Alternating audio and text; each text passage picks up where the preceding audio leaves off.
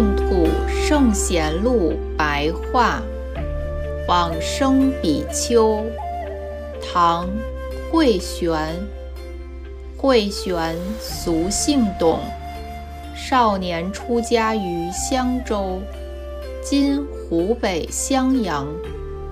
北周武帝灭法之后，向南进入茅山居住，接着经过栖霞。又前往安州（今湖北安陆），凡是听闻各种经论的演说，皆能契入幽深的义理。晚年又回到襄州，居住在光福寺。由于寺院位在山顶，每日必须挑水上山，非常辛劳，因此。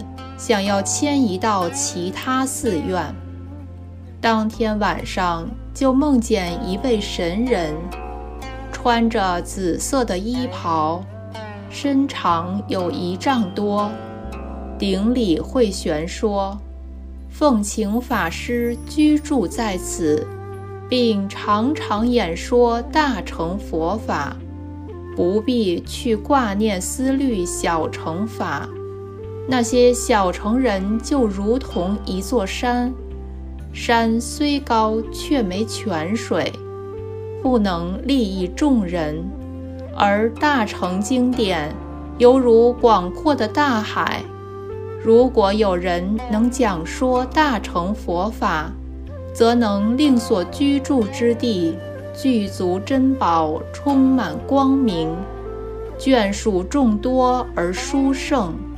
饮食丰富而盈满，但是如果意念小成，则前述的种种功德利益皆不可得。唯愿法师以广大的心量来受持弘扬大乘佛法，不要辜负了众生的期望。法师如果需要水源，这个很容易。下个月八日一定可以得到。我现今就往剑南（今四川一带）的慈母大泉，请一位龙王去了。说完之后就不见了。到了第二个月七日的初夜，突然刮起大风，从西南方吹过来。然后雷声震动天地，下雨如注，整夜的相续不断，一直到天亮为止。第二天，只见到寺院北边的低洼处，充满了清澈的泉水，泉水清净而香醇甘美，全寺的大众都互相庆贺，因此。决定常住于此地。慧玄平日内心以慈悲教化为怀，面容常常含着微笑。居住山上一阵子之后，无论出家在家，都对他非常仰慕恭敬。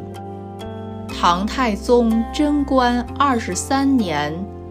公元六四九年四月八日，夜里见到山神，告诉他：“法师，您不久之后当往生西方极乐世界。”七月十四日，讲完《盂兰盆经》之后，收起双手抱拳说：“我一生平白受到的信心布施。”今天必须全部散尽。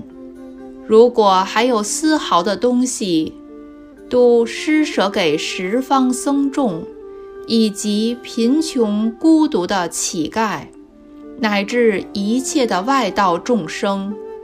说完之后，即命终于说法的讲座上。时年七十九。出自《续高僧传》。